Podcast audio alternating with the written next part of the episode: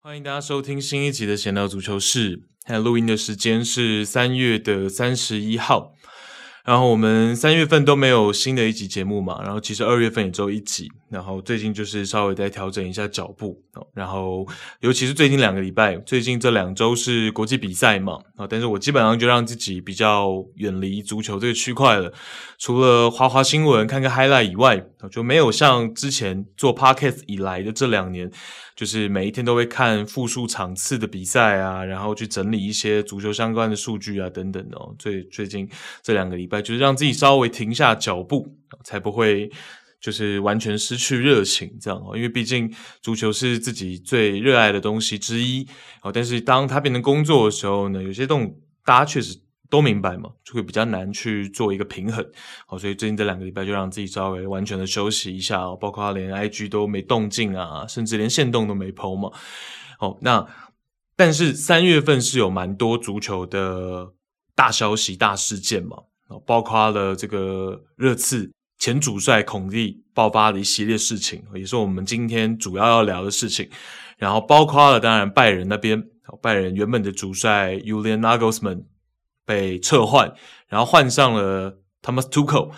但拜仁这件事情呢，可能会放在下一集。我打算就等这个德国国家德比打完之后呢，连同比赛一起聊。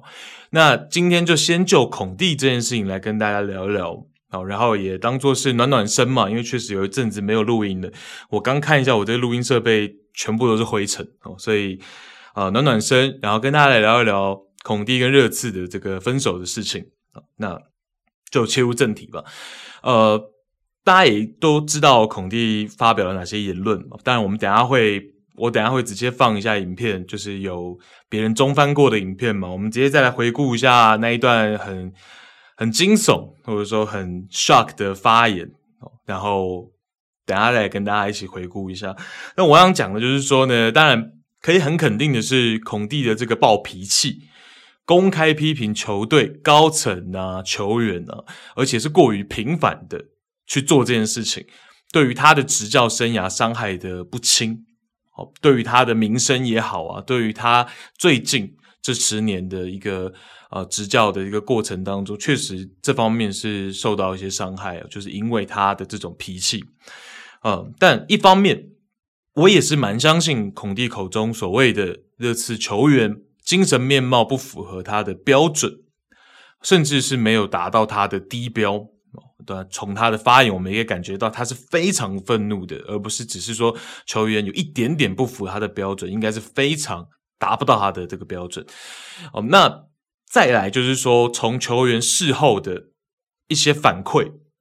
譬如说，今天稍早凌晨的时候，Richardson 也在他的 Twitter 是连续发表了很多段的谈话，他发了一个 Twitter，然后下面他又有做回复，所以是几段话，哦他也是做了一个缓颊动作，就在刚刚稍早。所以从球员事后的一个反馈，我觉得其实球员自己知道说，啊，他们有一些理亏的部分，他们确实有很多做不好的地方，因为。一个教练站出来这样公开的指责，而且我刚刚又重看了一次那个影片，真的是觉得惊悚，就是哇，这个真的是讲得非常的直接啊。好，那我倾向是实话的原因，就是球员事后的反馈嘛。哦，球员事后其实并没有反弹，哦，大部分他们的谈话是。最多最多，他们只会讲到像 Højbjerg 讲到说，呃，他不会很认同孔蒂这样很直接公开的这个做法，但他们确实表现得不如教练所期待，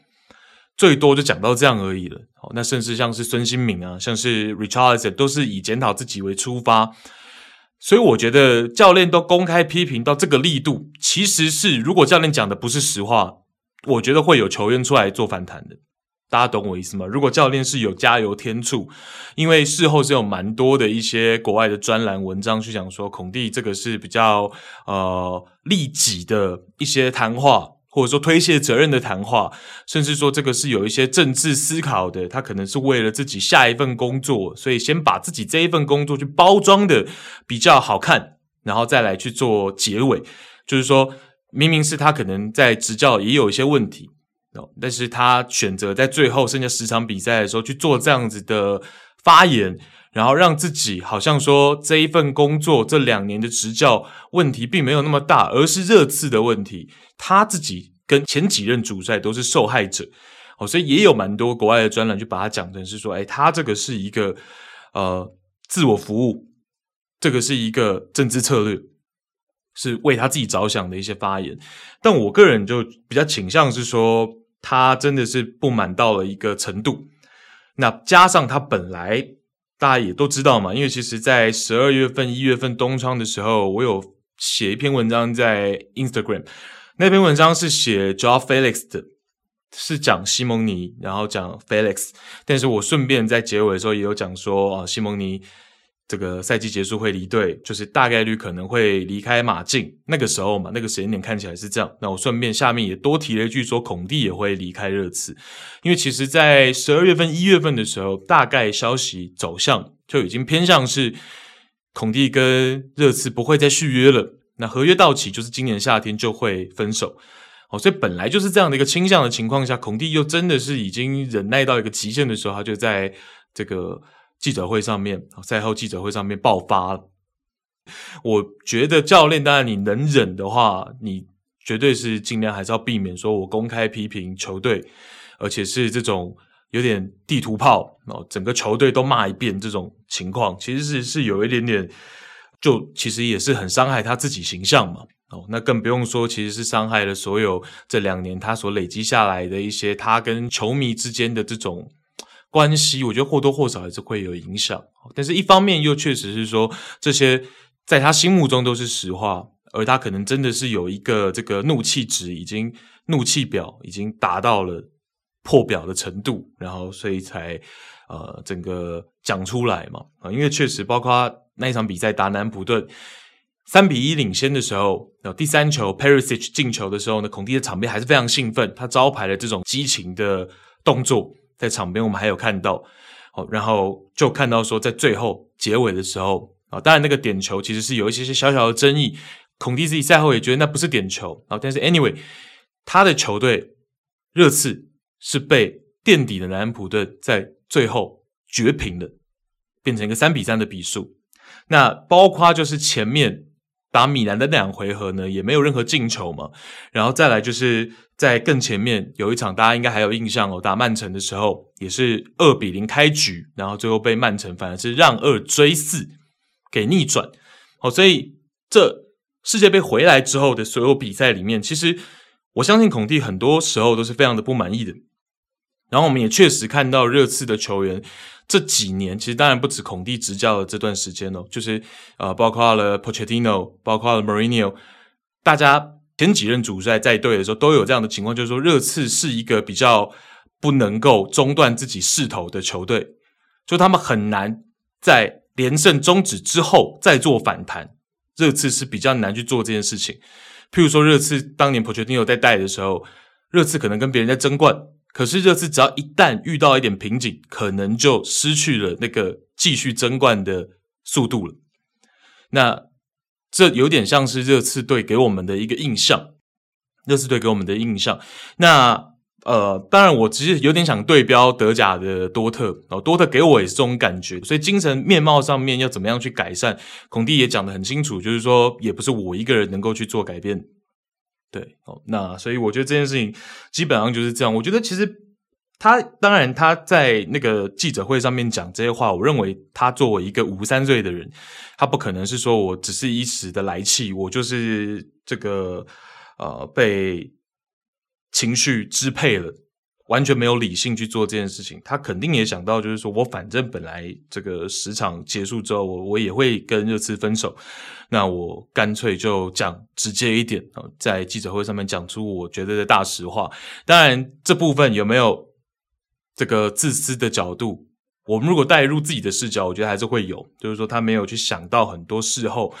会不会伤害到一些球员、教练，甚至热刺高层的一些他的人际关系，或者是说整个球队会因为你这样子讲话而去受到一些伤害。这个我觉得当然是有一些自私的成分，但是更多的其实孔蒂就是一个非常专注、投入在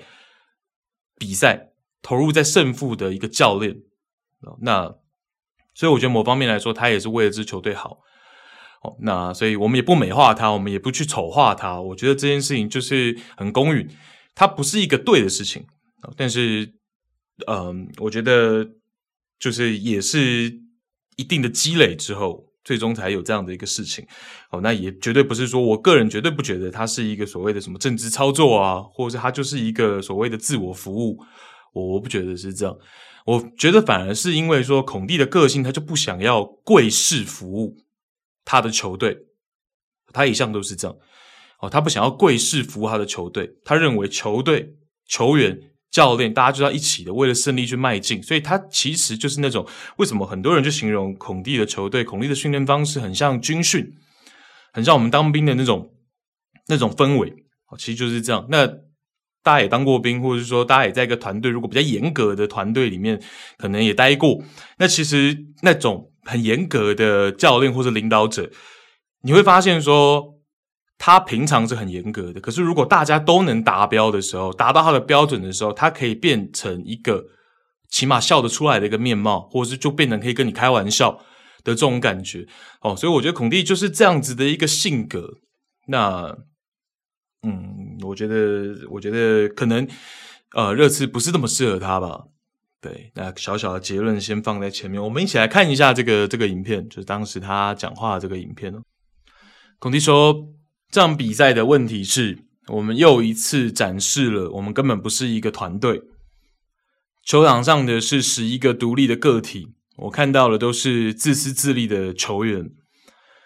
每次都是找借口，每次都是去保护他们，但事实呢？算了吧。这些都是职业球员，俱乐部付给我们很好的薪水，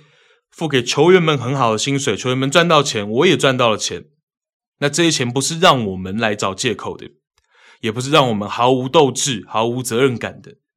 这是我职业生涯第一次遇到这种情况。直到刚刚，我都还在想要掩盖事实，但现在我不想这么做了。我再强调一遍，我以后再也不想看到今天场上发生的一切。因为那是绝对不能接受的，也是出于对球迷的尊重。他们随着我们征战客场，他们花门票钱，就看到的就是支球队一次又一次展现的这么的糟糕。我们必须好好想想，好好反思。我说过，我想看到球员们眼中、心中的那团火焰，我想看到他们的这个精神层面，而且不只是在训练场，更应该要在赛场上表现出来。但我一点也没看到。我一直试图要避之不谈这个事实，但现在联赛只剩十场了。有的人认为我们可以继续维持现状，就能够争取到成绩。以现在的这个态度，以现在的表现，争取什么？联赛第七名吗？联赛第九名吗？我可不习惯这样子的一个名次。我真的很生气。球队每一个人都应该要负起自己的责任，不仅是俱乐部。不仅是教练，或者是其他工作人员，球员们必须要有所承担。如果热刺想要有改变，此时此刻就要开始去执行。如果他们想要继续摆烂下去，那他们可以再换教练，换多少教练，我都不认为热刺能够有所改变。然后中间还有一段，他讲的最重的是在中间这一段，他讲说他们就是说热刺的这些所有。热刺俱乐部里面的这些所有人，他们在这里已经习以为常了，不是为了重要的事情而战，他们不想在压力下比赛。热刺的故事一直都是这样，二十年来一直没有赢过任何东西，为什么呢？哇，那真的是，我觉得应该所有人第一次看到这个影片的时候，都会觉得很。有点过于真实，然后有点过于劲爆了。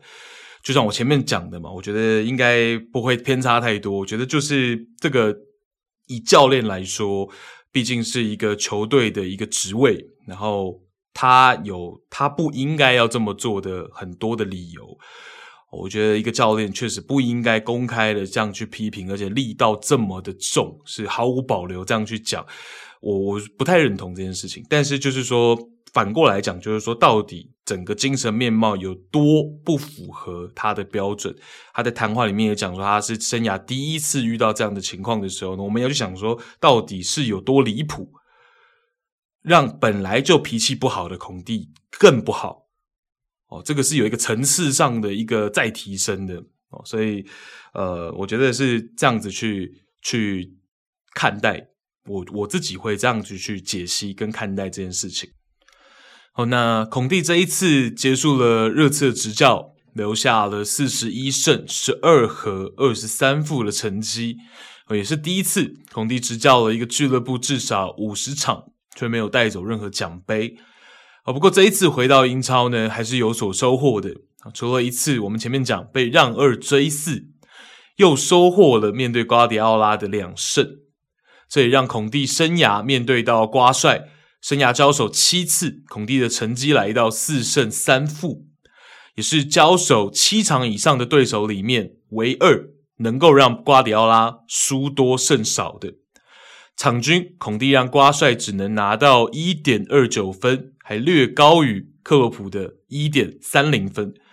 啊，那当然克洛普扎叔的样本数更多嘛，就是说扎叔跟瓜帅交手的样本数更多，多得多但是孔蒂怎么说也是唯二能够让瓜帅输多一点的这个对手了，好，所以呢，孔蒂再怎么样呢，感觉他打瓜帅还是很有心得的，因为我们前面也讲说那个让二追四其实也很可惜哦，其实在上半场等于是输一个半场赢一个半场嘛。那确实打瓜帅还是很有心得的。那至于热刺的部分哦，热刺呢现在就三个问题，一个是要面临体育总监悬空的一个情况。我们知道在前天。哦，他们的体育总监 Paratici 还有发文啊，应该说发表影片出来就讲说，呃，孔蒂的离开对所有人来说是正确的，然后就稍微缓颊了。他当然不是说带着针对性去讲，啊，就是说稍微出来缓颊，然后去讲一下情况，然后说球队要一起往下一个目标去迈进。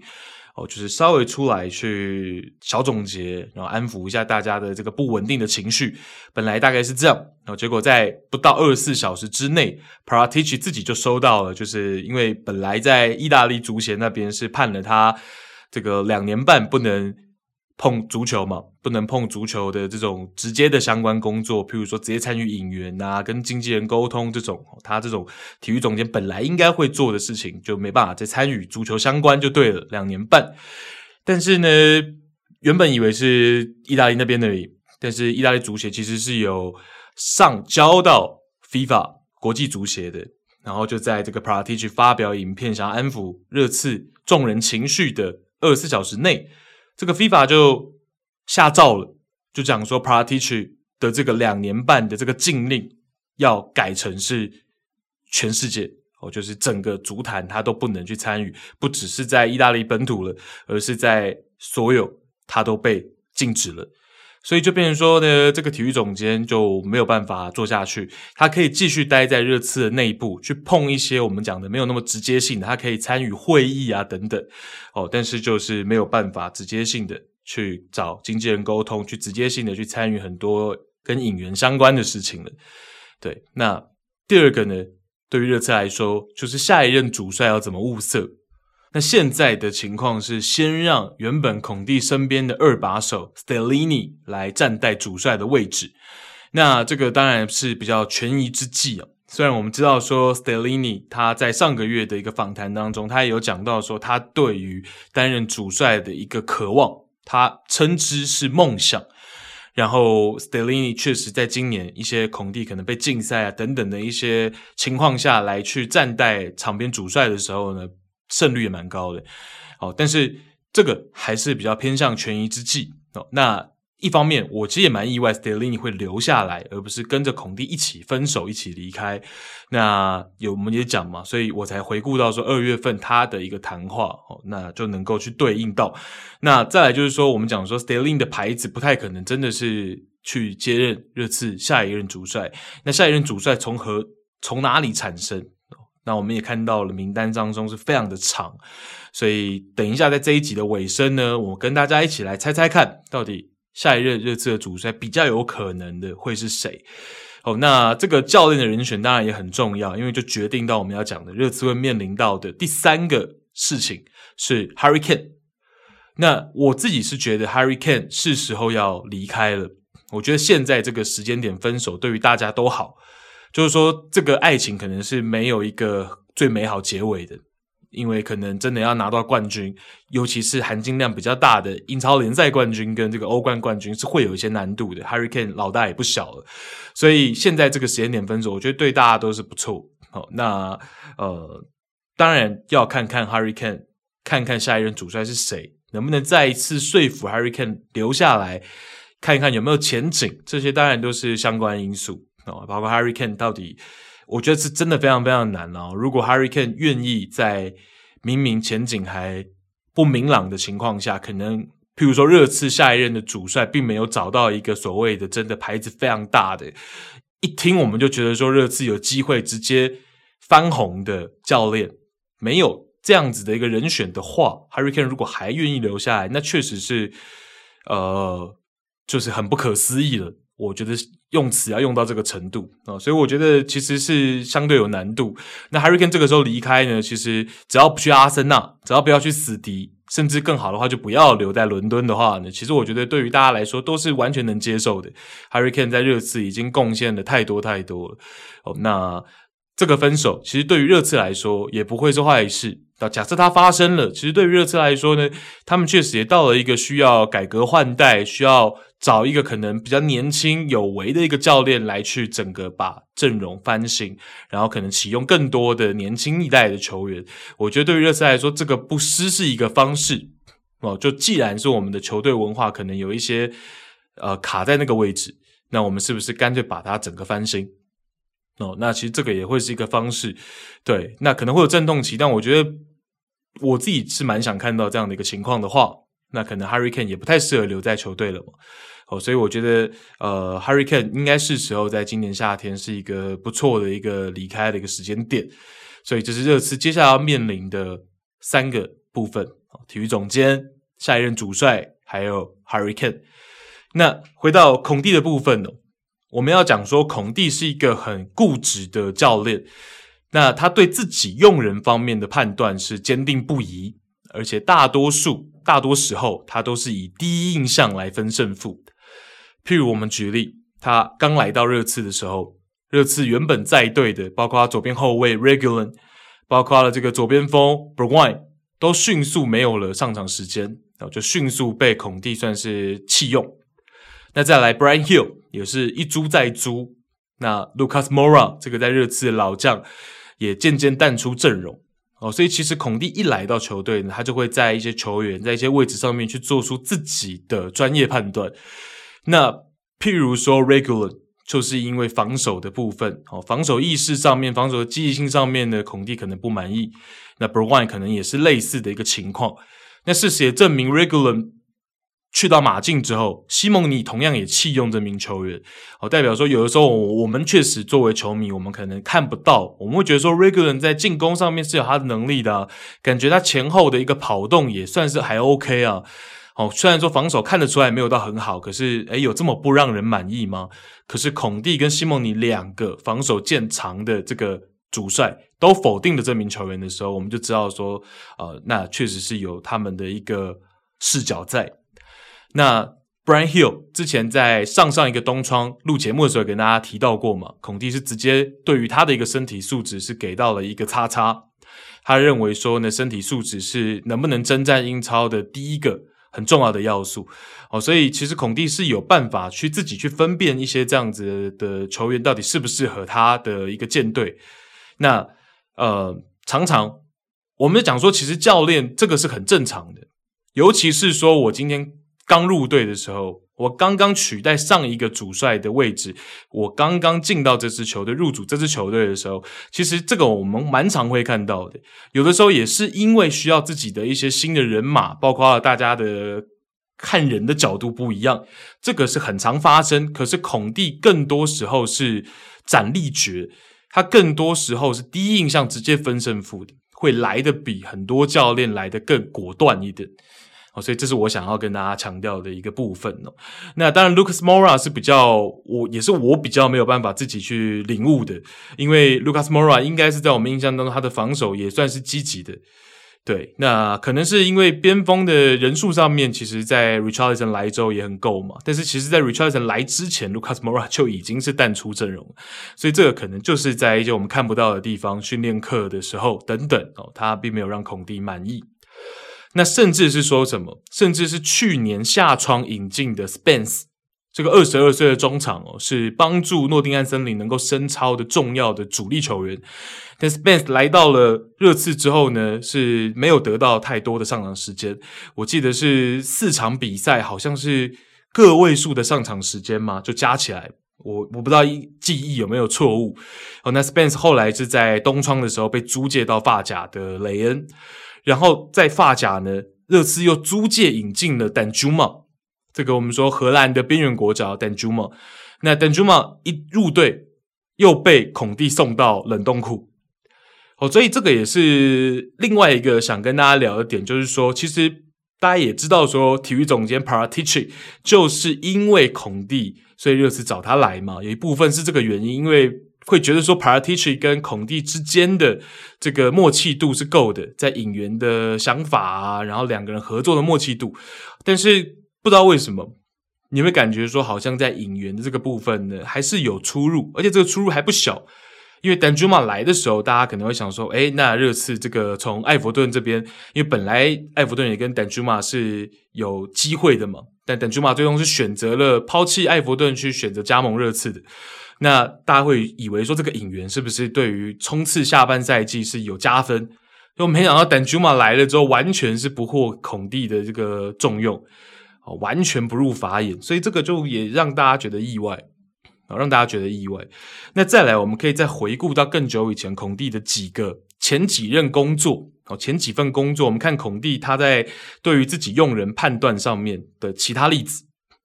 例如说一四年世界杯过后的第一场友谊赛，意大利国家队的第一场友谊赛，那个时候孔蒂正式接手国家队，巴洛特利八神。就是从那时候被封在了五指山下，然后在一八年才被这个曼奇尼稍微解封过一阵子，但是实际上就是从孔蒂接手的第一天开始，巴洛特利就不在孔蒂的名单里面。那现在大家想当然觉得很正常哦，可是如果是一四年的时候那个视角的话，巴洛特利被弃用其实是一件不小的事情，对于意大利国家队来说，那你就知道说孔蒂这个甚至是连第一印象都不用。我大概听过你是怎样的球员，我就不要你了哦，你直接不用来了。那在后来执教切尔西，也是刚到不久，孔蒂就选择拔掉那个时候我们知道切尔西的这个老队长 John Terry 的主力位置，然后包括后面接连的在弃用 Diego Costa，然后再弃用过这个 David Luiz，其实孔蒂是很敢、很敢于弃用球员的，他只要自己觉得。不适合我的体系，他就用，他就拔掉。啊，不管你是这个球队 John Terry 之于切尔西，no，那包括了这个 Diego Costa，前面也是第一个赛季帮他攒下了不少的进球数的，他也是选择在后面弃用他。哦，所以其实孔蒂真的是在这方面是非常的有自己的想法，那你也可以说很固执的。那再来到了国米那 Golan 一上来第一眼就被孔蒂淘汰。哦，南高的那个时候呢，前一个赛季是他刚到国米，第一个赛季打满了几乎整个赛季将近两千分钟的时间，然后再隔一个赛季孔蒂一来，南高人就卷铺盖离开，然后之后我们也知道这个 Christian Eriksen，Eriksen 也有加盟过国米嘛，然后大家也以为说，哎，Eriksen 会不会适合国米，会不会适合孔蒂？然后结果没想到孔蒂也没给他太多机会，那再来呢？我们举一些比较不一样的例子，就是说，反观第一印象好的会是怎么样的一个情况？我们同样举来国米之后的这个例子，就是国米的执教时期。例如，当时 Politano 是在国米，然后我们很多媒体，然后包括我自己，当时也就马上就是去联想嘛，因为 Politano 不是一个适合三中卫阵型的球员，那是不是马上就要离开？诶，结果反而不是。Politano 给孔蒂的第一印象是不错的，所以当时刚到的时候，其实就有讲说，哎，那个佛伦提纳要 Politano，要不要就直接卖掉？就孔蒂就说要抢救一下，所以一开始是反对球队出售 Politano 的，半季之后才出售，就是他有抢救半季，有尝试过，那就代表说 Politano 给他的第一印象是比较好的哦，所以跟上述那些球员的例子不一样嘛。那再来就是更好的例子，就是 Ivan Perisic。Perisic，我们知道他本来踢边锋多年呢，他是不愿意、不乐意去打边翼位的，所以一开始是非常的排斥。但是后来我们也知道，最终的结果是他跟孔蒂酝酿出了最信任的将帅关系，所以也是有第一印象好的。明明踢边锋，但是孔蒂就觉得说他能够踢边翼位。哦，包括了之前在切尔西的这个 Victor Moses，Moses 也是类似的情况。所以对于用人方面，孔蒂是有自己的很明确的喜好，然后呃，相对来说是非常的固执的。好，那再来我们就讲到战术层面，我们来讲一下战术层面，讲说孔蒂在热刺执教这两年的战术层面的部分，也是被蛮多人去做讨论的嘛。那我自己的一个看法是，过去孔蒂会有一些很惊艳的搏命战术，譬如说当年意大利在这个欧洲杯一六年的欧洲杯打西班牙，在复赛淘汰西班牙的时候，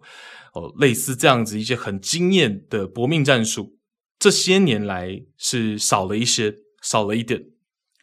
那当然，其实实际上也不是说孔蒂的阵型都是三中卫。他的战术就完全没变化，就真的没变化。其实也不是哦，只是说在三中卫的基础上，他其实还是会去做很多的一个变化，而不是说完全不会哦。所以这个我们我们大家听我慢慢讲哦。如果有一些跟我看法不一样的，你慢慢听完就会认同了。大家不要着急哦。那 譬如说，我们看这赛季的比赛，这赛季热刺的比赛，在一些场次当中，我们还是能够捕捉到孔蒂的赛前心思。我们刚前面不是讲过那场让二追四的比赛吗？被曼城让二追四的比赛，哦，那输给曼城。但是那个上半场，其实热刺是拥有一个很出色的半场，靠的是让 Benton Core 跟 h o y b e e r 一改平时的面貌，两个人积极的向高位进发，去施压曼城的后腰位置。那这是一个例子嘛？那再来一个例子呢？是一月初的时候，今年一月初面对到阿斯顿维拉。知道对方防守时会很制式化的变成六人防线，哦，孔蒂就让其中一名中卫 Romero，阿根廷国脚、阿根廷的冠军成员 Romero 频繁的插上，在禁区前沿充当支点，这个是又一个变化。那再来，我们看到上半赛季，就这个赛季的上半赛季和曼联的交手，当时因为 Kulusevski 受伤无法出赛，所以孔蒂是采用。Harry Kane 加上孙兴慜双前锋的三五二阵型哦，就不是这两个赛季比较常规的一个三四三三四二一的阵型了，因为只有双前锋，所以用三五二的阵型。那在比赛的部署布置当中呢，Benton Core 同样成为了重要的棋子。Benton Core 参与进攻的幅度会比往常来的更大，大家可以直接想象成，就是说 Benton Core 在进攻时补足了。第三名前锋的这个位置跟功用，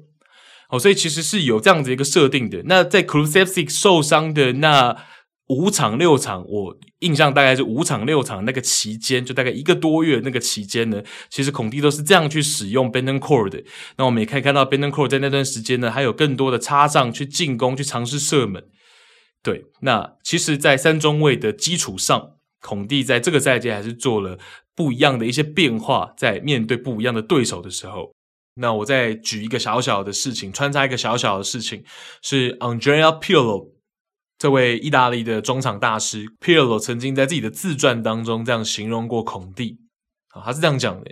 他想说，我原本以为孔蒂只是一个严厉且有个人魅力的教练，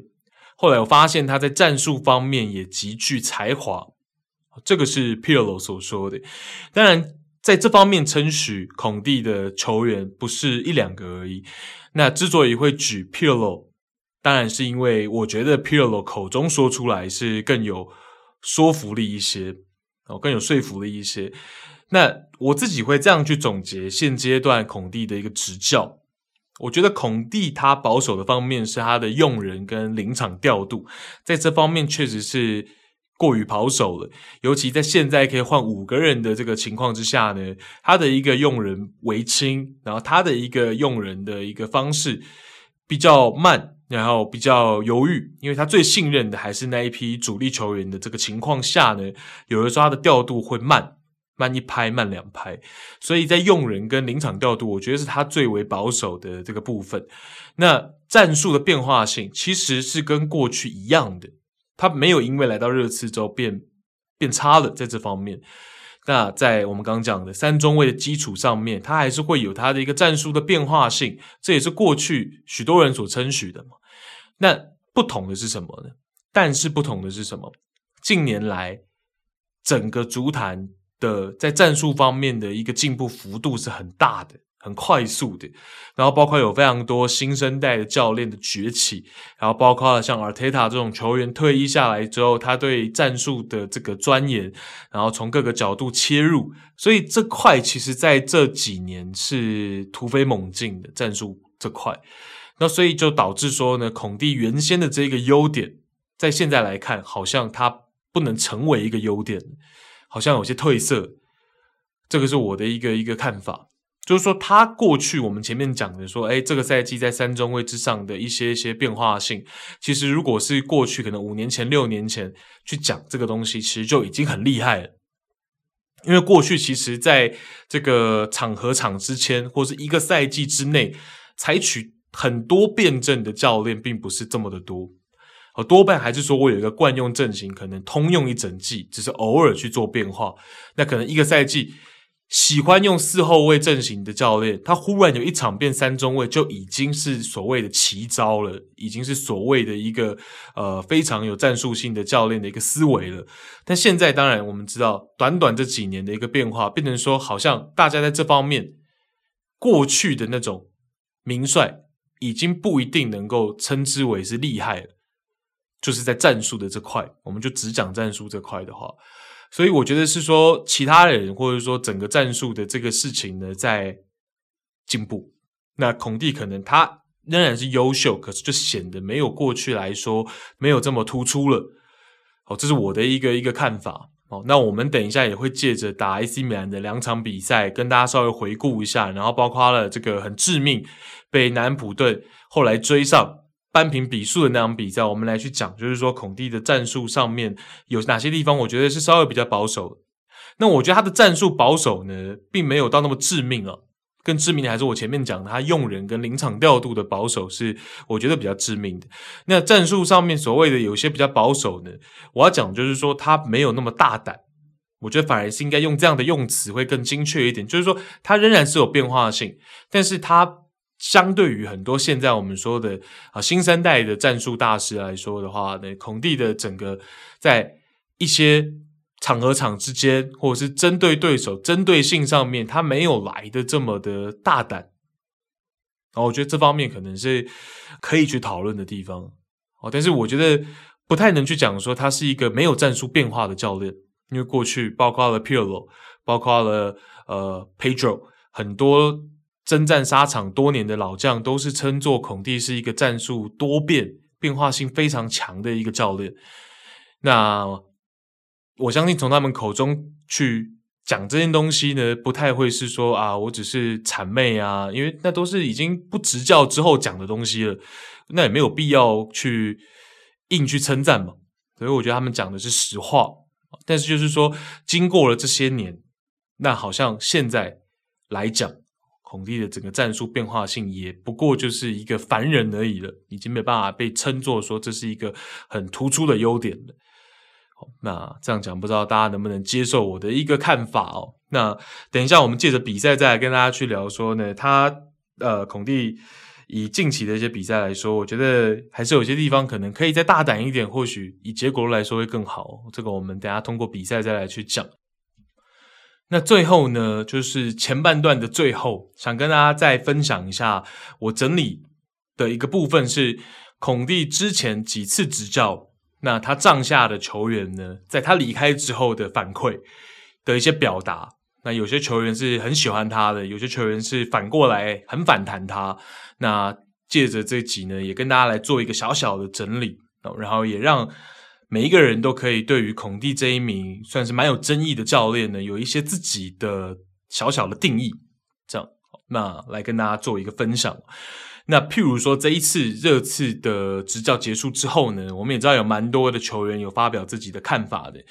那就举简单的两位球员哦，一个是 k l u s e v s k i 一个是 Richarlison。Richarlison 是热腾腾刚刚才讲的一些话。那我们先看到。Kulusevski 的部分哦，他是讲说，孔蒂帮助了我很多，他在俱乐部和我们的世界里仍然是一个非常重要的人。孔蒂感到非常失望，和我们作为球员一样，我们必须接受这一点。我们在杯赛中输了，在欧冠中出局了。我知道我们有时不得不感到悲伤和愤怒，这就是孔蒂的感受。其他人可能会有不同的看法，但我们必须尊重他的话。那被记者问到。说愿不愿意在未来继续跟孔蒂有机会的话继续合作？库鲁是这样回答的，他说：“是的，当然。”好，我们再来看到 Richardson 的部分哦。Richardson 在稍早是在 Twitter 自己发表了这个，就是针对于这一次有部分媒体去讲说他跟孔蒂不合的一个情况嘛。那他觉得是被误解了。哦，Richardson 就讲说，作为一名球员。质疑和批评我的场上表现是足球的一部分，这个部分我能接受。但是对于我的一些事实去做扭曲，我就没有办法接受。我一直非常尊重孔蒂和我所有的教练，在我来到热刺的过程中，他给了我很多帮助。每当我们之间遇到问题，我们都会通过对话和专业精神来去解决。他可以证实这一点，我就是说孔蒂可以证实这一点。我不是反对他的叛变领袖，恰恰相反。对不起，我没有达到他对我的期望，也没有为他留下来做足够的事情。当他离开时，我给他发了一条信息，感谢他所做的一切，并祝福他能够在事业达到最好，这是他应得的。另一方面，对于扭曲事实的记者，甚至都没有跟我的公关谈话，也没有听过我说的任何话，任何事情是很糟糕的，很差劲的专业，很差劲的人品，为你们感到羞耻。不知道大家觉得 Richardson 的这一段谈话呢，他是有百分之多少完全是对照内心的一个谈话？对，那我也不知道大家的想法。我觉得就算打五折来说的话。起码代表说，他跟这个孔蒂其实并没有外界所想象的这么样的关系恶劣啊。基本上，我觉得应该还是算是很职业的一个范畴当中的一个关系。呃，不然我觉得过了已经过了几天了，Richardson 不需要很做作的再出来去说这些东西，所以我比较会愿意去相信他所讲的这些东西是真实的。那呃。所以我才会回到最前面我讲的，就是说，对于孔蒂这么比较，大家可能外界感觉会过激的这种发言，球员却是能够接受，就代表说，其实我觉得他们能够理解孔蒂为什么生气，他们应该知道说自己确实，呃，整个团队并没有表现的如教练所期待的那样啊，所以我还是比较偏向是这样子的一个看法。那呃，Richardson 的部分我们可以多讲，就是说，确实来到热刺之后呢，他没有得到可能非常非常多的机会。那其实他真的在场上的这个我们说把握度啊，进球的把握度确实没有很高。那也是符合上赛季结束的时候有一集节目，我有跟大家聊到，就是说 Richardson 的部分，他在上赛季。我那个时候在那一集节目就跟大家讲嘛，就是说他进的应该是十球里面呢，大部分的 XG 都是比较低的，也就是说他的进球呢，他能够进一些很高难度的进球啊，可是反过来呢，比较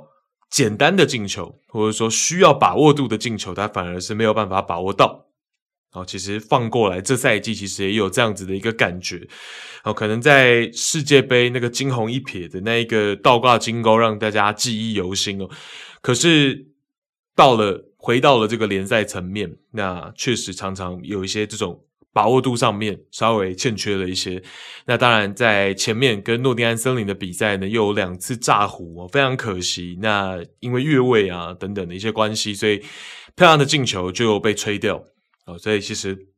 我觉得 Richardson 当然实力我们大家都知道，然后他确实也表现出来，就是说他很积极，想要赶快进球。然后我们也看到他在上一场比赛打南安普顿，他一上来开局没几分钟就下场之后，也是捂着脸，然后很难过嘛。哦，所以其实他当然对自己的表现，我觉得也一定是不满意。所以之前他。Richardson 讲的那些话，就在前面他讲的一些话，好像是批评孔蒂的时候，孔蒂出来缓颊，就是讲说他是在批评自己的表现哦，他是在讲自己表现可以更好哦。那个时候我们还以为说啊，可能孔蒂是在回避一下这件事情啊，就是随便就敷衍一下就带过哦。可是从 Richarlison 今天在 Twitter 的这种谈话呢，我会比较倾向就是双方还是很职业的哦，可能确实。没有很多上场时间嘛？你说关系要多亲近，可能就有些难哦。对，我觉得应该是双方关系并没有原先大家想的这么恶劣。对，那再来就是之前在切尔西时期的时候，其实 William 威廉跟孔蒂的关系其实并不是太好。那尤其是在最后结束的时候，那 William 就表示说呢，如果孔蒂继续执教，他绝不会再效力切尔西。那他后续也暗示过说。孔蒂不喜欢包括自己和 W. 路易斯在内的巴西帮。哦，就当时在切尔西呢，包括了 William，然后 W. 路易斯，还有 Diego Costa。我们讲说孔蒂弃用的三名主力球员呢，都是巴西球员。那当然，William 其实也不是说弃用，只是说常常 William 在可能表现站在高档的时候，诶，反而孔蒂在一些场次他会用到 Pedro。那就是说，William 可能在于这方面就没有特别的开心，他觉得他的主力位置应该要更稳定一些。OK，所以呃，就是当时在切尔西的时候，诶，比较明确有在事后，就孔蒂离开之后呢，表达不满的是威廉。那再来在国米时期呢，其实就比较受到好评啊，孔蒂的执教就比较受到好评啊，尤其是一些其实在今年跟。呃，小因扎吉可能有一些小小冲突的，或者是比较情绪化的球员，像是我们讲情绪化的球员是巴瑞拉，巴瑞拉我们知道是一个在场上常常会展现出很真实情绪、比较情绪化的球员。那巴斯托尼左边中卫，哦，在这个赛季其实是跟小英扎吉是有一些些，在这个提早把他换下的时候呢，曾经有过小小的不满的哦。这两名球员其实，在孔蒂离开的时候，都对孔蒂的这个评价是蛮好的哦。巴斯托尼那个时候是讲说呢，孔蒂是个伟大的激励者和演说家，他会向球员们提出各式各样非常明确、苛刻的要求，试图传递一种胜利者心态。他对我的帮助很大，我欠他很多。那巴瑞拉讲的是更具体一点啊，前半段讲的更具体一点，他说我现在踢的位置是 Mazzala。就意大利队一个中场位置的一个称呼，这个我们之前有讲到过，这里就不再多赘述。我现在踢的是 Mazzala，那这个位置需要参与攻守两端，我有自己独特的踢法。那他有讲到说，呃，我希望成为教练想要的那种球员，达到他的要求，因为今年教练对我的帮助很大，他教会我如何掌握比赛。什么时候插入禁区？什么时候在外面等待时机？如何做出最关键的决策？我现在更擅长踢这个位置了。那他最后也补充到说：“哦，因为那个时候巴瑞拉讲话的这个背景呢，是孔蒂执教的第二个赛季。哦，所以他就在后面补充到说：上赛季我们是孔蒂的球队，本赛季我们是完美的孔蒂的球队。我们平时会大笑，会开玩笑。”因为我们的氛围并不像外界说的，好像是军训那样，但是我们的目标一直是在比赛中取得胜利，我们没有其他的选项。OK，所以也是看到 Barella 这段谈话呢，就是当时这段谈话，我才会去思考说，其实呃，外界说的孔蒂的训练非常的严苛，然后也有一些就是这一次在热刺下课之后，当然外媒也会去揣测说是不是因为训练的关系。我讲说孔蒂可能在譬如说连这个球员替补球员要上场的时候，他也会去计算，就稍微去计算一下说，你看你。叫你上场，然后你需要花九十几秒钟去呃更换你的一些器具啊，然后穿球衣啊等等的，然后你才能够上场。但是，譬如说像是我的这个老将，我的这个老臣 Perisic，只要花几秒钟的时间就能够上场啊。所以你看看，要学习 Perisic，那或者说在训练课的时候是比较枯燥乏味、比较严格的。那对于这些东西呢，当然这一次下课也有很多外媒的揣测。那不外乎就是又讲说孔蒂的训练跟整个执教方式很像军训，但是通过我们刚讲的巴雷拉的这一段谈话呢，就可以知道说，其实有的时候，如果你能够达到孔蒂的这个要求，或许他就能够把比较这个严格的这个面具、严肃的面具给拆掉一些，给摘掉一些。所以我会觉得，呃，这当然就是相辅相成的。然后球员能够了解教练的要求，能够去做到的时候，教练当然。之余球员就可以比较这么严肃，就可以开开玩笑，哦，所以我觉得这当然都是都是互相的。那呃，孔蒂如果之后无论他休息半年、一年，还是他打算马不停蹄在下赛季就继续执教，继续在足球圈担任主帅，外媒的揣测更多的是他可能会回到意甲。那有这个前提的话，我们就再来猜想一下，他有没有可能回到两个前东家尤文跟国米去执教？那我自己比较浅显的一个看法是呢，孔蒂回尤文难点在于尤文目前对于一批年轻球员是有规划的，Maletti、Fajoli 这批年轻球员其实是有所规划的。那尤其就是说这一个赛季。尤文的开局并不理想，后面又扣分的情况下，确实是给到这些年轻球员很多历练的机会，然后有打算要让他们接班的这种感觉。那包括 Gatti，当然中后卫 Gatti，那这些球员如果孔蒂回来了，把孔蒂赢回来了，可能孔蒂的建队理念未必跟这个所谓年轻球员的规划是一致的。因为我们知道说，年轻球员要入孔蒂的法眼，要成为孔蒂舰队的主力，其实是有难度的。那我觉得这就会变成说呢，尤文现在可能是走这一条路，孔蒂回来之后呢，可能需要变道，可能需要回转，那这个未必是一件特别好的事情。好，所以我觉得呢，孔蒂回尤文的难点在于这里。那孔蒂回国米的话，我觉得难点在于说。小因扎吉其实在这个赛季赛季中段开始的表现已经比较稳定了，那跟球员的磨合也到了一个阶段性的，也就是说，其实换帅的诱因变小了。因为即便我们知道说呢，在孔蒂离开到现在，其实国米的整个主力阵容变化并不大，而且孔蒂跟小因扎吉的阵型还有体系八十七分上，那以资历呀还有执教功力来说。这个兑换其实可能是加分的哦，但是就像我讲的，小因扎吉其实在赛季的后半段，他慢慢的是找出了自己的一个方向。其实我觉得，可能这个时间点把孔蒂找回来也没有那么的必要性，也没有什么立即性哦，所以这个是我觉得说，其实尤文跟国米都有他啊，孔蒂如果想回到这两个前东家，都有他相应的一个难点。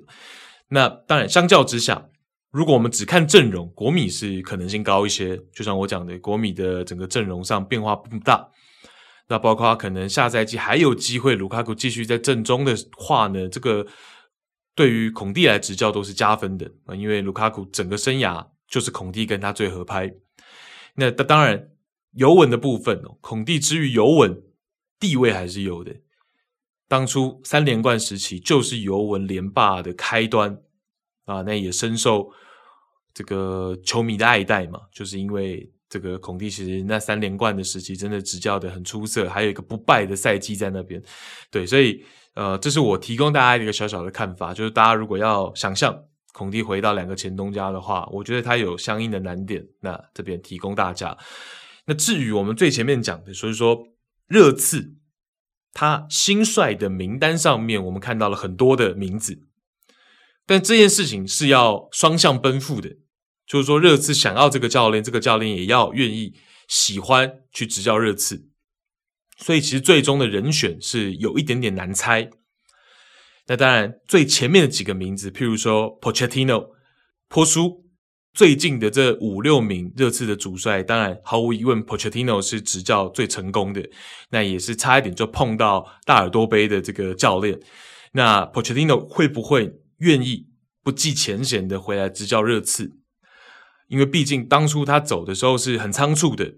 就有一点好像是列为，就是给他一个这个解雇书，然后丢给他一个箱子，就叫他东西整理整理，今天马上给我离开办公室的这种感觉。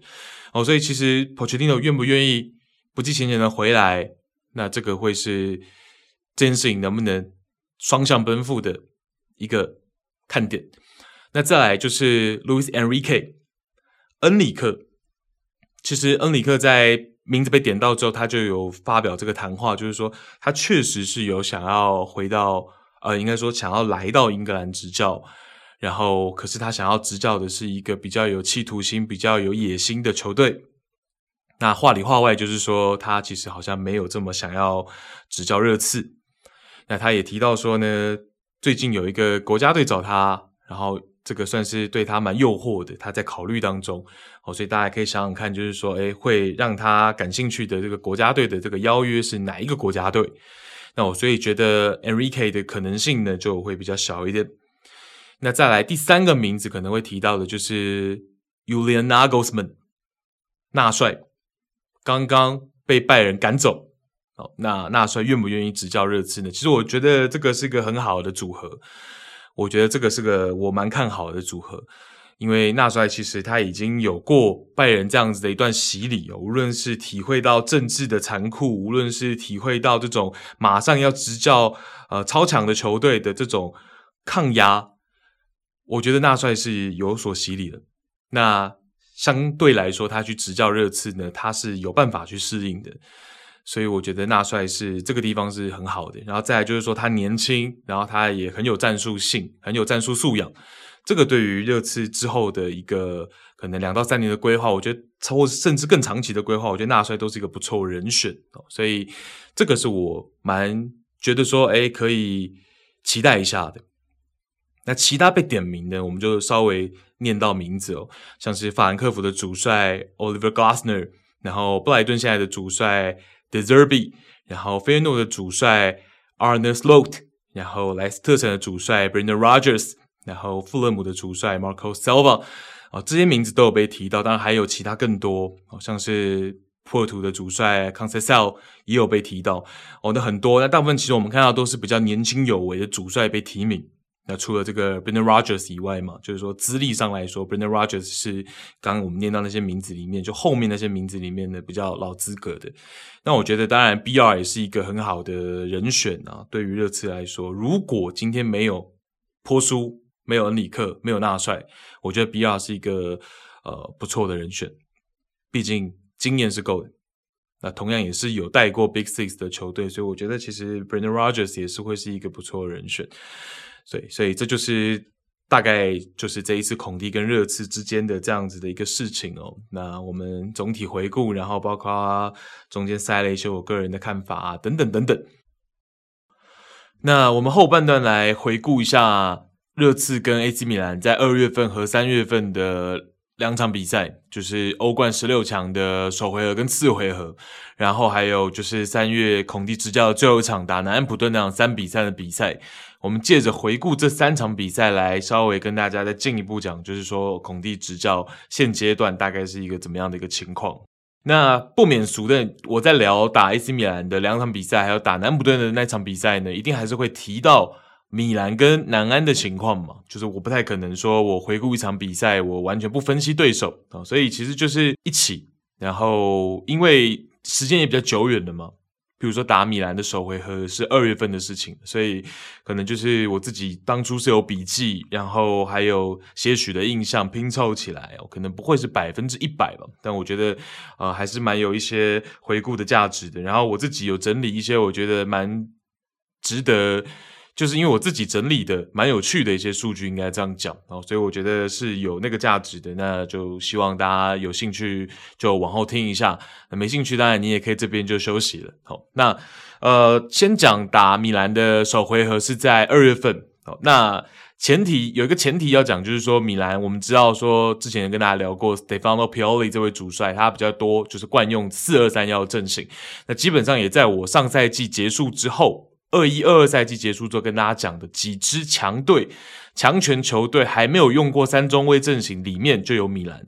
好，但是这个赛季呢，Pioli 在二月份和三月份这两个月份是大量启用了三中卫的阵型哦，所以是做了一个战术上的一个变换，体系上面的变换。那是不是针对热刺这个我不敢讲，因为其实场次不止打热刺的这两场比赛，total 加起来有大概五六场比赛是启用的三中卫阵型，所以可能还是在整体的阵型架构上面，包括米兰前面一阵子一月份的时候状态也不好嘛，所以可能是想要借着这个变阵去做一个调整。那这个变成说三中卫打三中位阵型，然后就变成是有一个在对位上面，大家会是一个很顺势的，因为就是三四二一打三四二一，就是一个天然对位的一个情况。那首回合在第七分钟，米兰是靠着这个 Diaz，Brahim Diaz 的进球先率先破门，然后破门之后呢，当然就是变成说。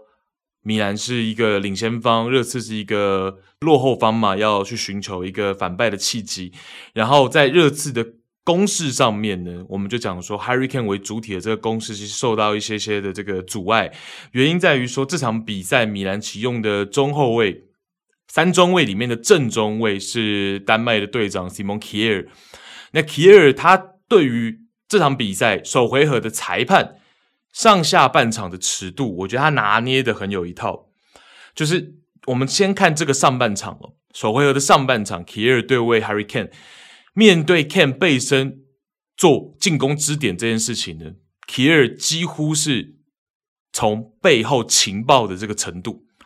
就是说，我们也讲过，米兰在身体对抗这件事情是很强硬的，尤其是。这个赛季是又进一步提升。那 Simon Kjær 就是一个他敢于做身体对抗的一个后卫嘛，这个大家应该也知道，就是他很有侵略性的一个后卫。然后这场比赛他对裁判拿捏尺度又很好。上半场他几乎是说，每次 Harry Kane 在背后呃背身要去要去做进攻支点的时候呢，Kjær 在他的后面都不惜犯规，就是要限制 Kane 的转身。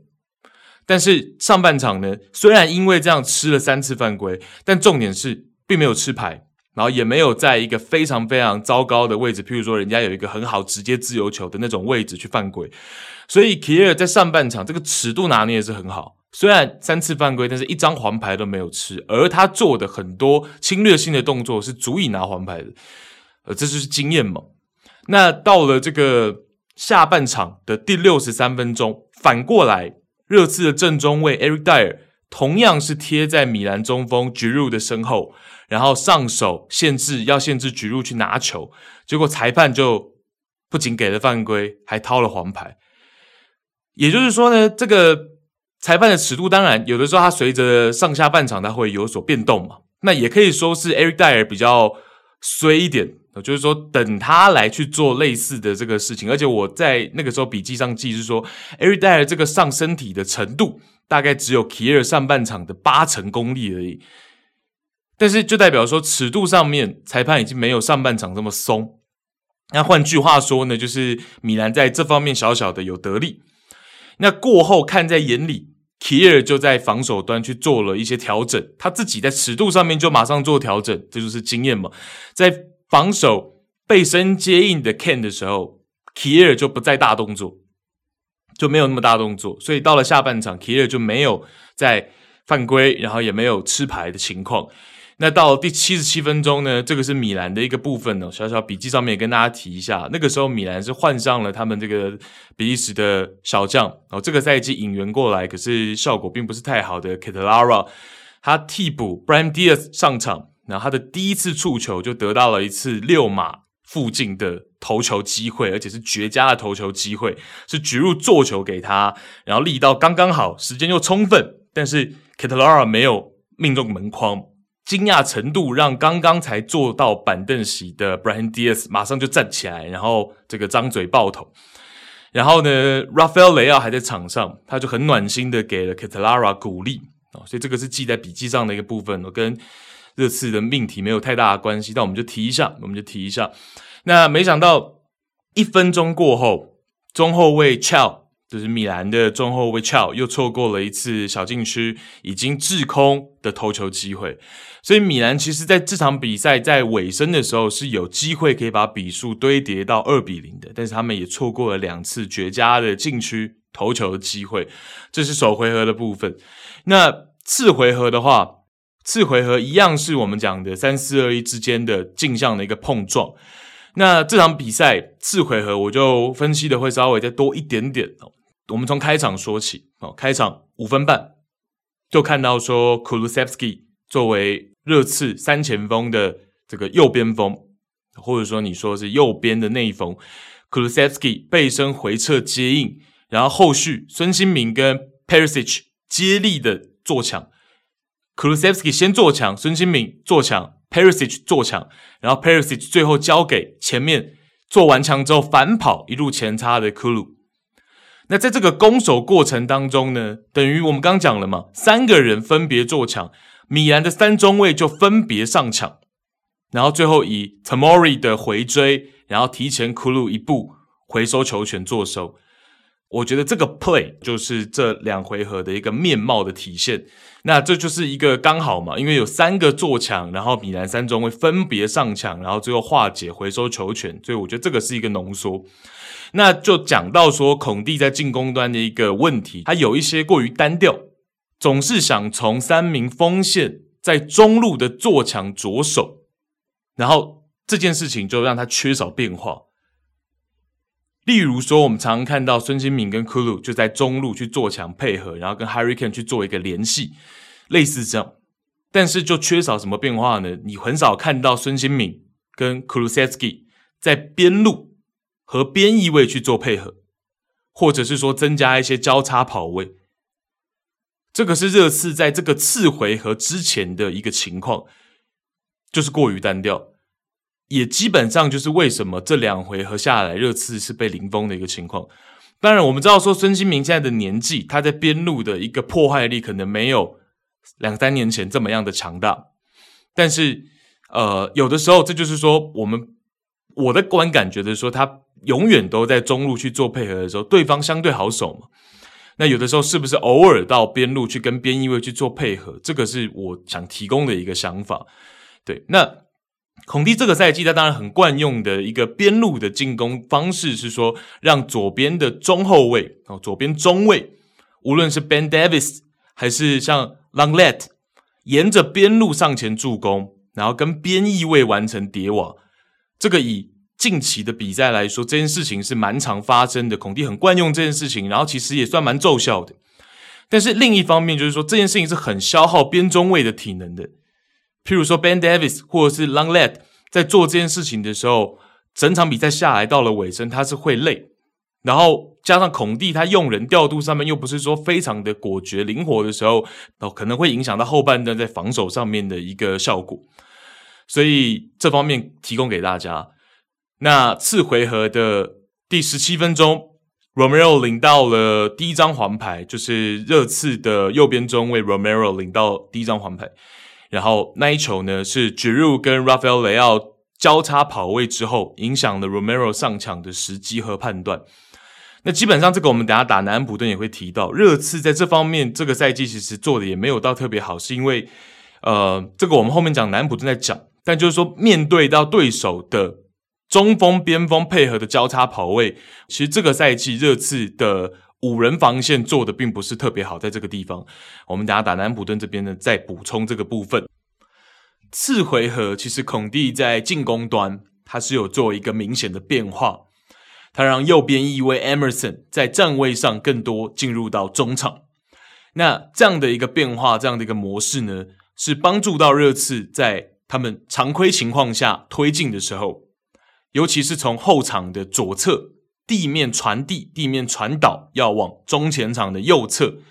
当是这样的推进路线的时候呢，Emerson 出现在中场的这个位置，第一个，他多了一个人数嘛。那第二个，因为通常的认知上面，热刺就是会靠两名内锋加上 Harry Kane 在中场去完成这个推进。那这个时候多了一个 Emerson，其实会让米兰在次回合的上半场没有办法很及时的去做应对。所以孔蒂其实，在上下应该说次回合跟首回合，其实他在。第二个回合的第一个半场，其实是有做这样子的一个调整，那目的当然就是希望说可以帮助自己的球队可以在上半场扳平比数。那这个变化其实真的在上半场还是有一些些奏效的，起码 Emerson 的这个站位确实完成了两到三次的推进，那就是借由他这个位置哦这个点来去完成这个左到右的推进，其实是有它的一个效果哦，只是很可惜热刺也同样没有把握到。呃，就是零星的那几次机会。那针对 Harry Kane，我们首回合不是讲嘛，就是 Simon Kier 去守 Harry Kane 的这个背身支点这件事情守得很成功嘛。但是到了次回合呢，米兰的主帅 Pioli 他在正中位的选择上面是换人了，他选择用 Thiaw 去取代 Kier。那这个想法呢，其实一开始我们也没办法了解，我也没办法了解。那 Twitter 上面马上也是说，诶，为什么？因为 Kjaer，诶，首回合其实这个防守 Kane 明明就做得很好，为什么次回合要换 Thiaw？但是在比赛过后，我能理解这件事情，是因为大家记得我前面讲说，Kier 在首回合他是一个非常有侵略性的防守方式，那也是领到了一些黄牌，所以在领先一比零的情况下，到了次回合。可能在 Pioli 的想法上面，他会希望说换一个本身在身材上面优势性更大的 Thiaw 更高更壮，相对于 Kjaer，然后 Thiaw 其实在一对一的防守能力上面，他可能可以不用这么有侵略性，就是因为他本身的身体素质就够。所以 Thiaw 在四回合被启用，然后其实他的表现也是让人印象深刻，因为他反过来，他对位 Harry Kane 的处理不是激进的上身体。而是他是比较聪明的去做一些判读，他可能会留一步半步，但是去做一些判断，然后同样是能够成功。哦，譬如说有时候可能第一时间他没有判断到热刺的中场球员准备要跟 Kane 去撞墙，他没有判断到这个意图，可是他下一拍在准备上墙的同时呢，他已经去观察了另外一个传球路线，就是说他一方面。已经晚了一拍嘛，他在第二拍要去上抢 Kane，但同时他去观察可能的另外一个路线，他去伸脚拦完成拦截，所以 Thiaw 其实是蛮聪明的一个球员。那加上他身体素质不错，所以他可能不用第一时间就去上身体，那也就是减少一些风险。因为米兰这个赛季其实，在禁区犯规被对手罚点这些事情上面，其实是吃蛮多亏的。米兰本身。在比赛当中领红牌吃亏的比赛，呃，这个赛季也很多哦，所以其实这个调度在结束，比赛结束之后呢是能够理解的，因为 Thiaw 的表现其实不比 Kjaer 差，那他有他另外一个面貌，另外一个防守方式，可能在次回合领先的情况下会来得更稳定。OK，那实际上米兰的防守到了下半场的中段，他们的专注度是一度有下降，譬如说到第六十七分钟。热刺替补上阵的边翼卫 Pedro Poro 向禁区为 Harry Kane 输送了传中，那可惜就是那个传球呢稍微太低了一些，Kane 需要压低身体去完成头球，那最终没有办法命中球门，那是蛮可惜的。其实就是来球太低了一些哦，所以 Kane 就只能用比较没有那么舒服的方式去投球，所以是蛮可惜的。那到了后面，Richarlison 上场，热刺进一步变阵成四二四。希望通过四名前锋的方式，这样的阵型来尽快的在最后尾声扳平比数，把比赛带到延长赛。可是，在第七十六分钟呢，自家的右边中卫 Romero 吞下了第二张黄牌，成功兑换红牌出场。那在落后又少打一人的情况下，其实热刺的这个反攻气焰基本上就已经消耗殆尽了。那第七十六分钟这个 play 呢，是米兰的门将 Mike Manion。他球门球开往中场左侧，Theo Hernandez 跟 Pedro Poro 在那边争顶，Theo 争顶成功，然后持球向前继续挺进。那这个时候 Romero 选择第一时间前来补防，然后一记飞铲直接放倒了 Theo。然后在转播画面，我们可以很清楚的听到 Theo 是当场惨叫。那 Romero 就毫无争议的领到第二张黄牌。那就这个 play 来说，当然我觉得是无可无可去帮他圆的，就是 Romero 确实这个呃是过于粗糙了。你要选择补防，其实已经很冒险了。你身上有一张黄牌的情况下，你这个飞铲的动作是完全没有必要的，是伤害到自己球队的。但是就他的风格来说，我要讲哦，我还是要替 Romero 讲一件事情，就是他当然有进步空间，那这个真的是有难度，是因为呢，边中卫。我们讲过好几次，是他是需要有上抢能力，而且他最好是很有侵略性，甚至是要脏一点。我觉得以现在的三中卫体系来说，边中卫是一个这样的一个角色，在防守的时候，对，那呃，实际上因为你要大幅度上抢嘛，而且你的目的就是希望可以阻断对手，你能拿下球权是最好，再不然你起码不能让对手推进。所以有的时候呢，稍微脏一点，或者说很脏，其实我觉得都是能够接受的，只要你不要。像这样领到红牌去伤害到自己球队，但是很脏或者说有点脏，跟你要保持理智跟冷静，这本身听下来就有一点矛盾嘛。好，所以我觉得要取得这个平衡呢，可能就是随着经验上面，慢慢的看 Romero 是不是能够再去精进这部分。对，那在平常的时候，我是会选择这样帮他讲话了，但是在这一个 play 呢，就没有办法。哦，这个 play 确实他是能够。第一个，你本身就身背黄牌嘛，那这个飞铲这样子奔过来做飞铲，你这个其实就绝对是错误的哦。但是我只要跟大家讲，就是说他是个双面刃的一个中卫，但是以边中卫来说，其实他是一个很好的现代三中卫体系里面边中卫的 example，就是希望边中卫像他这样有侵略性，对。但是有的时候呢，过度。就不好啊，过犹不及嘛，就不好。所以呃，是希望 Romero 之后可以再往这个平衡再去迈进的，可能会对他来说更理想。那当然，作为热刺，作为孔蒂呢，都知道 Romero 是一个这样的双面刃的一个球员嘛。那当然就希望说他犯错的时候不是在这种场合，但没想到呃，这一次是在这种场合，算是伤害到自己球队。呃，最后我们就讲结论。因为最终呢，这两回合的比赛就是以 Brian Diaz 在最早那个七分钟的进球定调。最终两回合就是 AC 米兰一比零带走热刺，淘汰热刺。那我们要回到热刺的层面来去讲这两回合。那首先我要讲就是说，Harry Kane 的部分，从二零一九年开始，他就很少在禁区外用非惯用脚的左脚去射门。这个大家可能乍听觉得没什么。就是说，一九年之后呢，他再也没有左脚远射破门的记录。乍听没什么，但是他是 Kane，Kane 以前是能够完成这件事情的。那这个是关于企图心跟，也不是说企图心，就是欲望的部分，应该说是这种用非惯用脚去远射的欲望，或者是整体想要尝试远射的欲望，都有在下降。那二零一七年。跟二零一八年，光是这两年，其实 Ken 就有四次左脚远射破门的记录，所以相比之下，我就会觉得说，诶，Ken 在这方面的欲望好像降低了。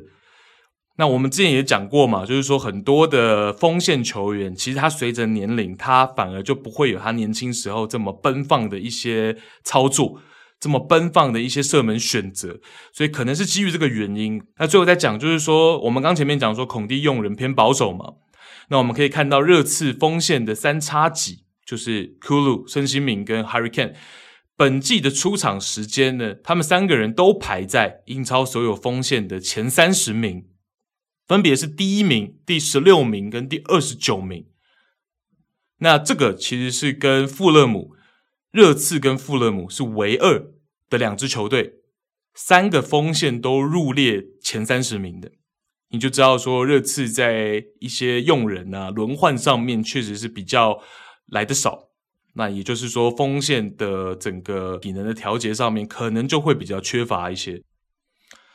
最后呢，我们来看就是打南普顿那场比赛。那在回顾这场比赛之前呢，我要再讲一个数字，是我自己整理跟记录下来的。热刺本季在英超总共有九场败仗。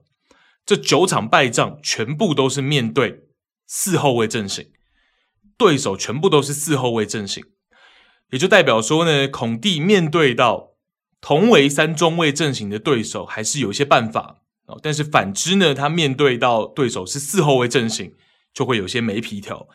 那我进一步讲，我就觉得是他没有办法发挥三中卫在进攻端，我们讲说应用宽度的这个优势，就两名边翼位这个优势，我觉得应用的并不是很很彻底。那包括就是说，Perisic 跟孙兴慜在配合上面，在左侧配合上面，其实来的没有这么的默契。因为其实相比这赛季，上赛季我们知道孙兴慜是一个没有任何点球，可是拿到英超金靴的球员。上赛季其实除了 Harry Kane 跟他之间的配合以外呢，更多的助攻是来自于 Kulusevski、Lucas Mora 跟 Regulon。那这个赛季呢，Regulon 不在球队，换成 Perisic 这个边翼位跟他打同侧的时候呢，其实孙兴慜就配合上面没有这么的默契。那 Lucas Mora 也没有很多上场时间嘛，所以其实跟孙兴慜比较呼应、有默契的，起码两名球员在。这个赛季都不在孔蒂的 rotation 当中哦，所以这个也是要跟大家聊到的。那关于我们刚刚讲说三中卫阵型，孔蒂在应用上面他没有完全发挥宽度的一个优势。那其实，在最后执教的两场联赛上面，这部分是有所改善，就是打诺丁汉森林跟打这个南普顿这两场比赛。当然，大家会说，诶，这两个对手好像都是在降级区边缘，不然就在降级区里面的球队，参考性的问题。但我觉得。对，确实参考性比较可能会低一点，但是确实在比赛内容、比赛过程当中有看到，呃，孔蒂跟热刺在最后两场联赛上面，他们的利用宽度这件事情上面有改善，那还是必须要点出来嘛。那包括前面我们讲说，哎，边锋或者说左右内锋，就是孙兴慜跟 Kulusevski 就对了，孙兴慜跟 Kulu 这两名球员好像比较少在边路去做活动。哦，比较少在边路跟边翼位去做配合的这件事情上面，其实在这场比赛打南普顿也有一点改善。在上半场的第二十四分钟，就看到孙兴民在边路下底传中，然后给到另一侧的 Pedro Porro。那 Porro 换到左脚非惯用脚起脚，就把握度没有这么高。那就是这个传中下底传中，稍微这个倒三角没有那么的双方没有配合这么默契。哦，那这个位置上面，第二十六分钟。换成 Kulusevski 在右侧跟 Porro 边路前后联系，然后 Kulu 做了一个重心脚的欺骗之后呢，一样是下底传中，然后换到了一个角球。所以在上半场就有这两个例子是告诉我们说，诶，那热刺其实在孔蒂的最后一场执教，其实在边锋的应用上面，孙兴慜跟 Kulu 的应用上面，诶，有在边路更多的去做活动，跟边翼位去做配合。那再来就是我们讲说利用宽度的这件事情上面，就要讲到热刺上半场的第一个进球。上半场在终了前呢，Pedro Porro Porro 他完成了加盟后的处子球。那这球就是很典型的三中卫去利用宽度去打四后卫阵型。那这球就是 k l u s e v s k i 跟这个孙兴慜都在中路去活动，然后把对手的四后卫阵型呢，就是四人防线的内收。然后 Pedro Porro 上来利用到这个宽度，然后孙兴慜在另一侧很漂亮的一个直塞给到 Porro，基本上就是一个单刀的一个破门机会，然后 Porro 把握住了，所以这就是很典型的三中卫利用宽度边翼位去打这个四后卫阵型的例子。OK，那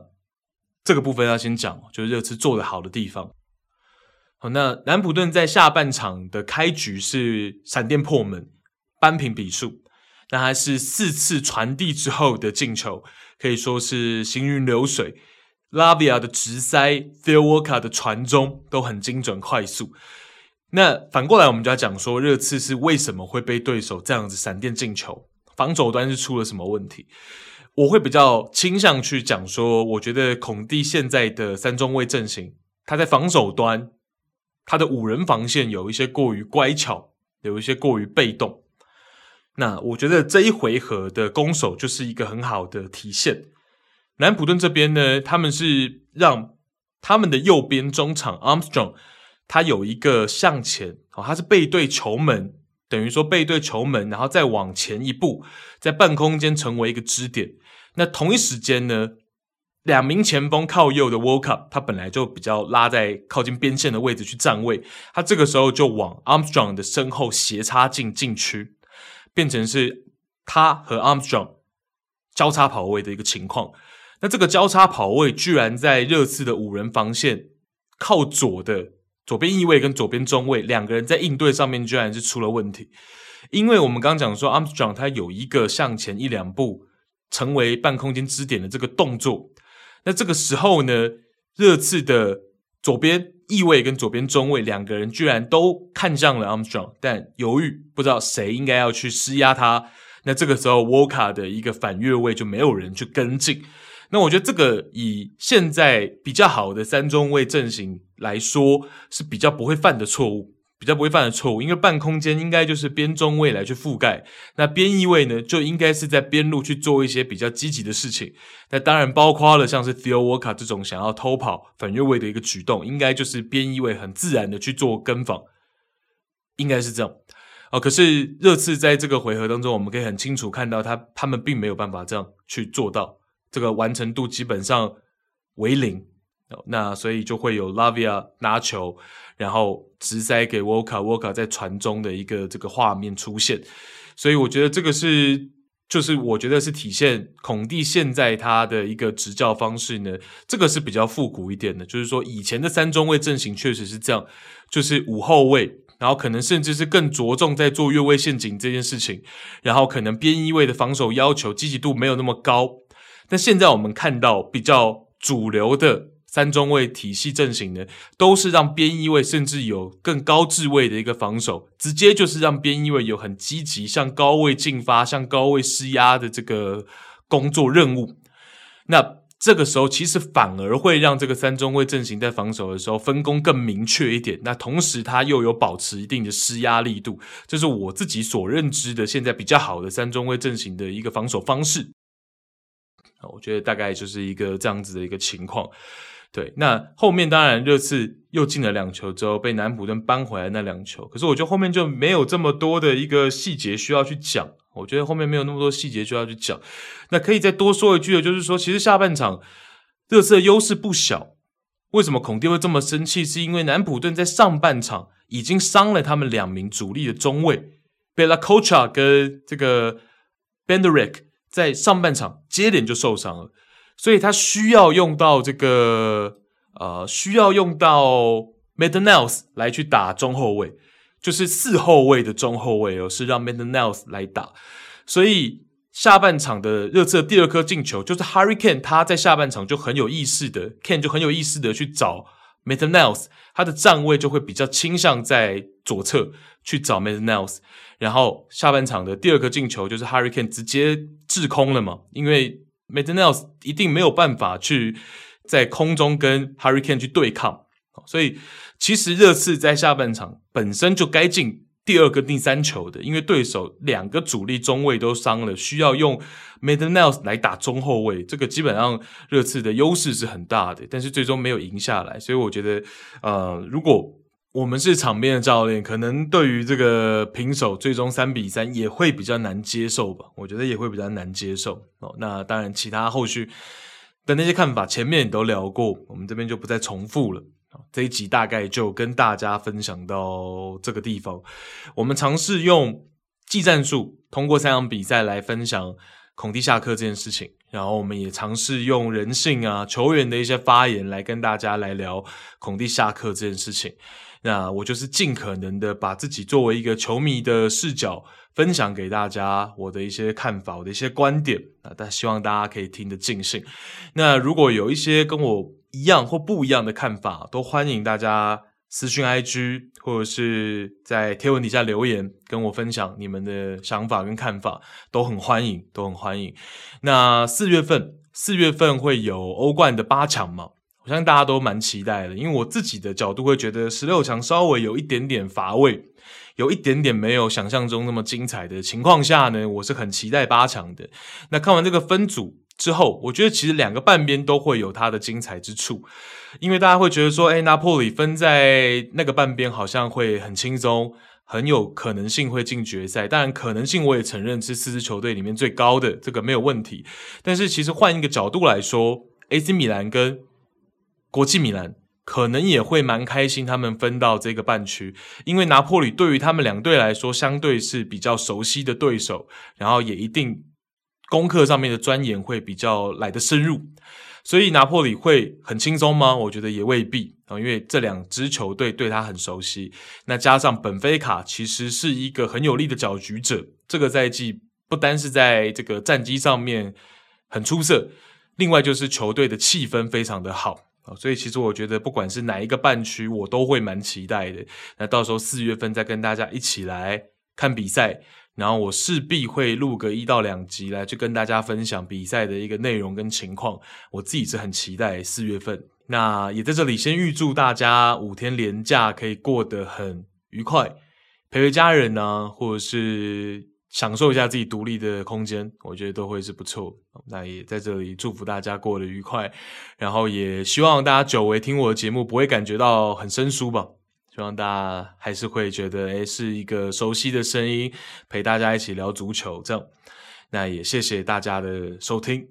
拜拜。